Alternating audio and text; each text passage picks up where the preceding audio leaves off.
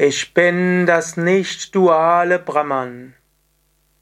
Der Schüler spricht aus seiner Verwirklichung heraus und er sagt, ich bin nicht dies und auch nicht das, aber ich bin der höchste Beleuchter von beidem, rein, frei von jeglichem Inneren und Äußeren.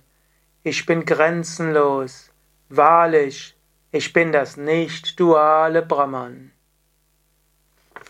Nutze diesen Vers, um dir deiner selbst bewusst zu werden. Wiederhole nach mir geistig.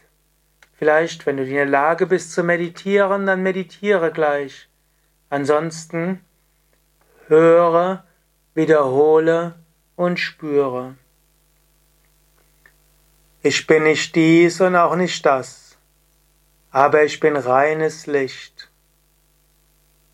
Ich bin rein, frei von innen und außen.